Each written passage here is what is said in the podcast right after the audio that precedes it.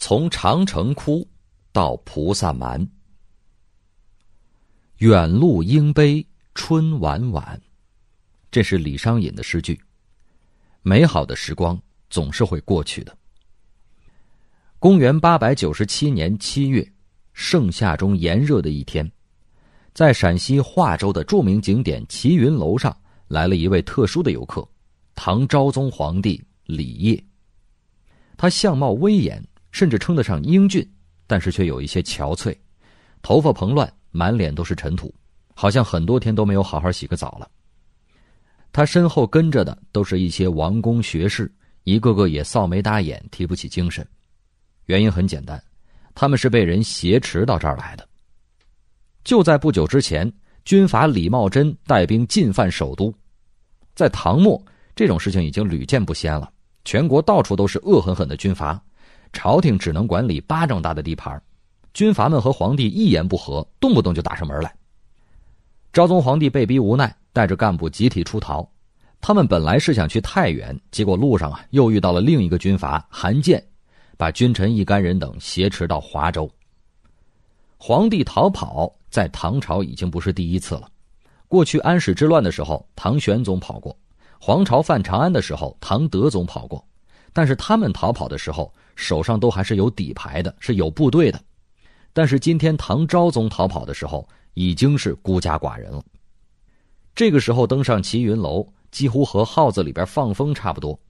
昭宗皇帝的心情可想而知。站在楼上向西望去，就是渭南；过了渭南，就是长安了。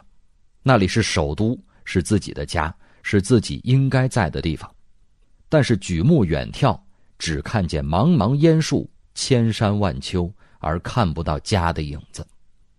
昭宗感慨伤怀呀，他叫来了乐工，唱起了自己写的一首词：“登楼遥望秦宫殿，茫茫只见双飞燕。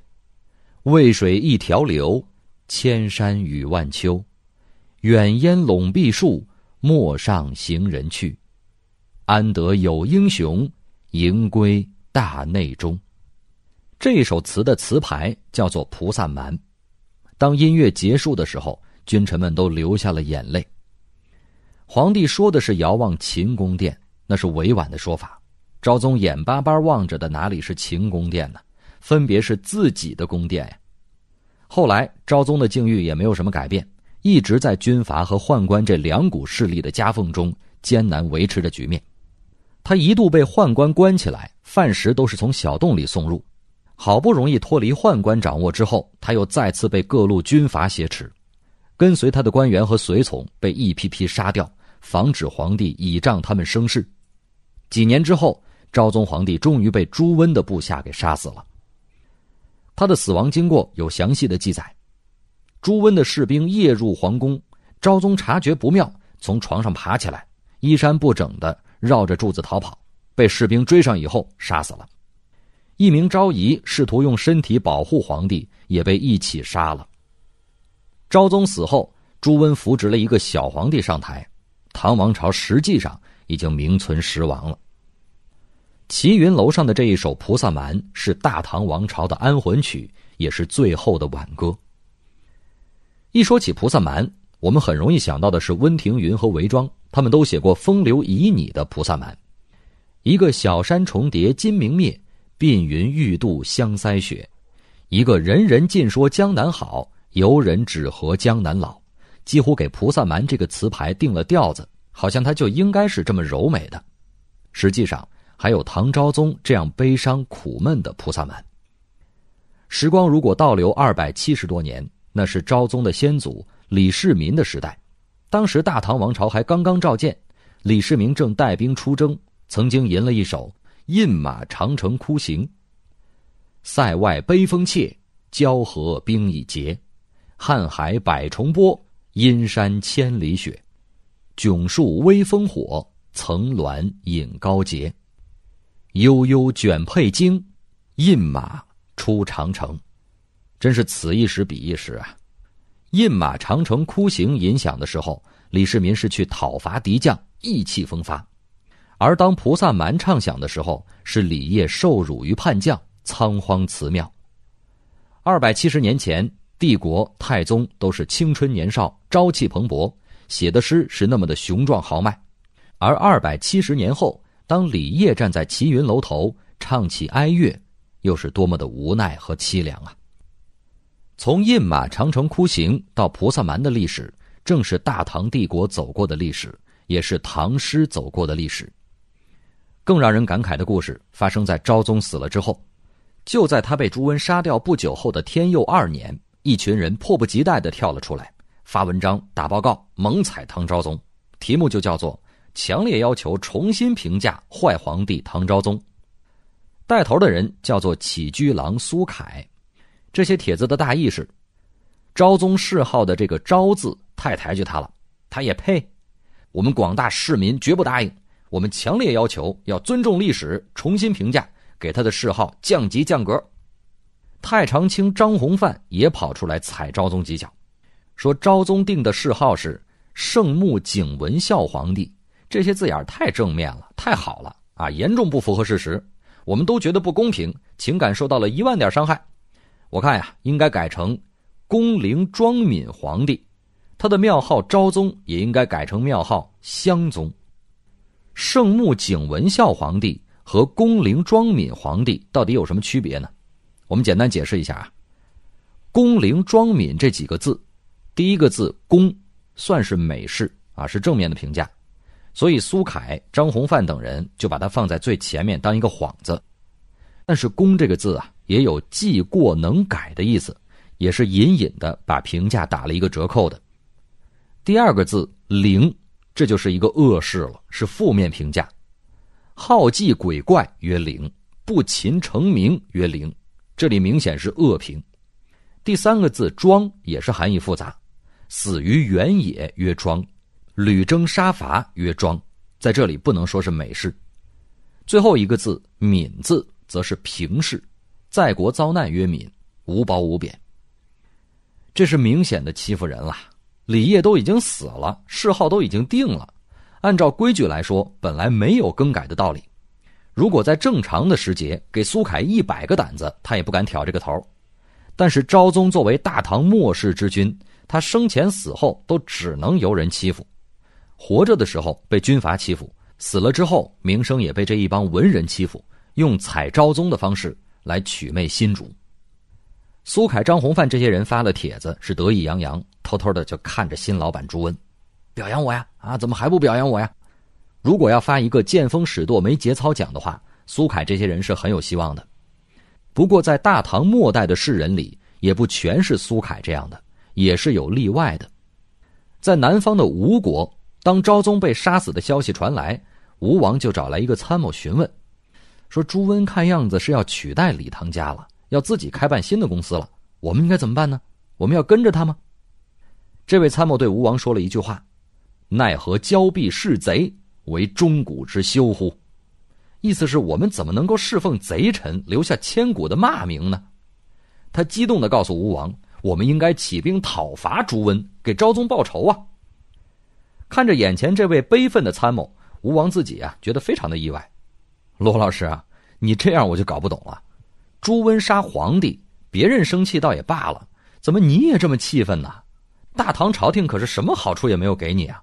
你过去不是一直批评朝廷的刺儿头吗？这位吴王都搞不懂的参谋罗老师，名字叫做罗隐，让我们记住这个名字，不但因为他的才华，也因为他的个性和节操。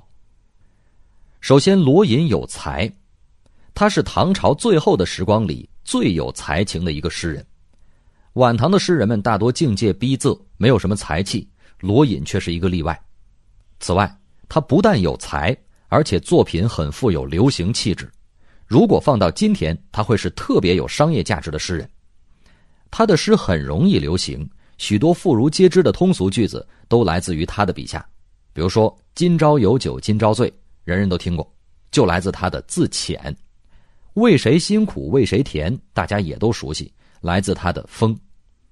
又比如唐朝那么多诗人缅怀诸葛亮，相关的篇章数不胜数。可是最红的句子之一却是罗隐写的：“时来天地皆同力，运去英雄不自由。”同样的，唐朝诗人里写给风尘女子的诗也很多，罗隐却能一写就红，脍炙人口。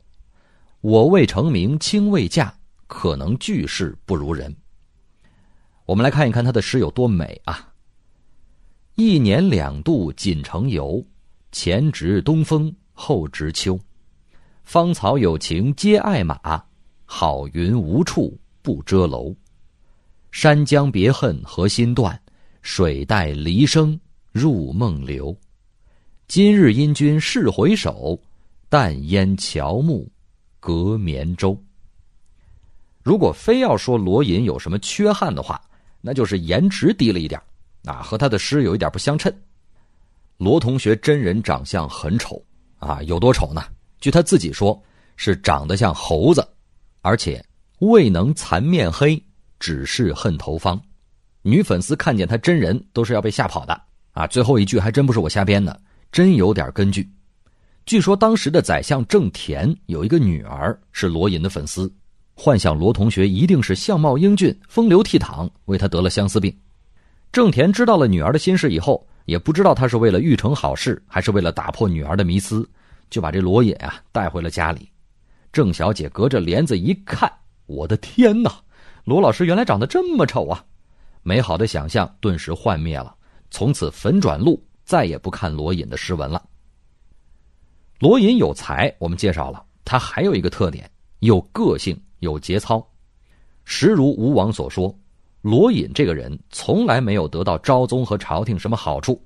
比如说考试，大家都知道杜甫考运不好，一共落榜过几次呢？一般认为是两次。和罗隐悲惨的考试人生一比，那就是小巫见大巫了。罗隐考了多少次没上呢？十次，史称十举不第。罗隐的大半生简直就是一部催人泪下的被虐史啊！三十六岁，他参加第七次考试落地；四十一岁，第八次考试落地；四十二岁，第九次考试落地；四十五到六十五岁之间，他至少又再考过一次，仍然不中，只考得他寒恶相接，苦不堪言。曾经有一次高考，昭宗亲自过问，毕竟他一向是很重视选拔人才的。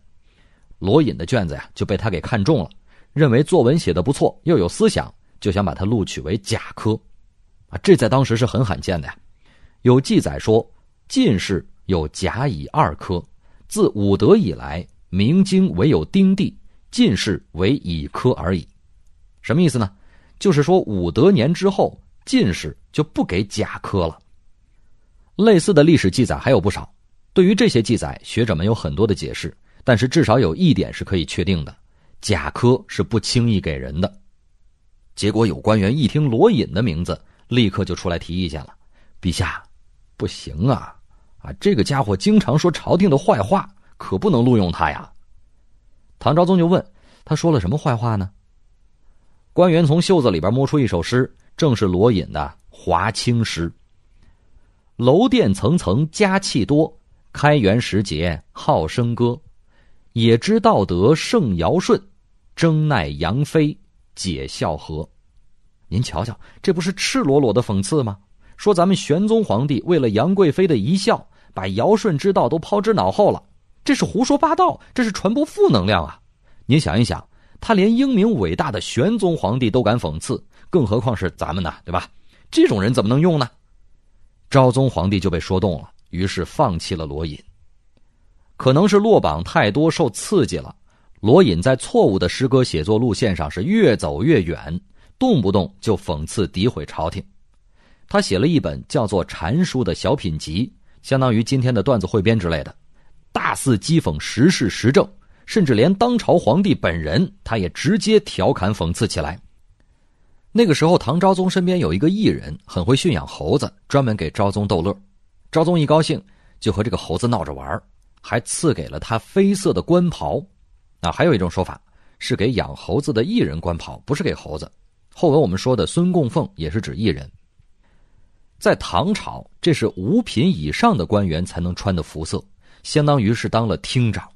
这只猴子还得了一个官名，叫孙供奉。罗隐就抓住这个事儿大肆炒作，还专门写了一首诗：“十二三年旧事期，五湖烟月奈相违。何如学取孙供奉，一笑君王便祝飞。这首诗的意思是说，我刻苦读书，实考不中，还不如学人家猴子呢，把皇上逗开心了，就立刻做五品官。这首诗一发表就刷了屏，流传很广，造成了巨大的负面影响，可以说严重影响了唐王朝和领导人昭宗的形象。按照我们的想象，这样一个平时专给昭宗抹黑、唱反调的人，和大唐王朝离心离德的人，在唐昭宗被弑之后。应该很开心才对，搞不好还要放鞭炮庆祝呢。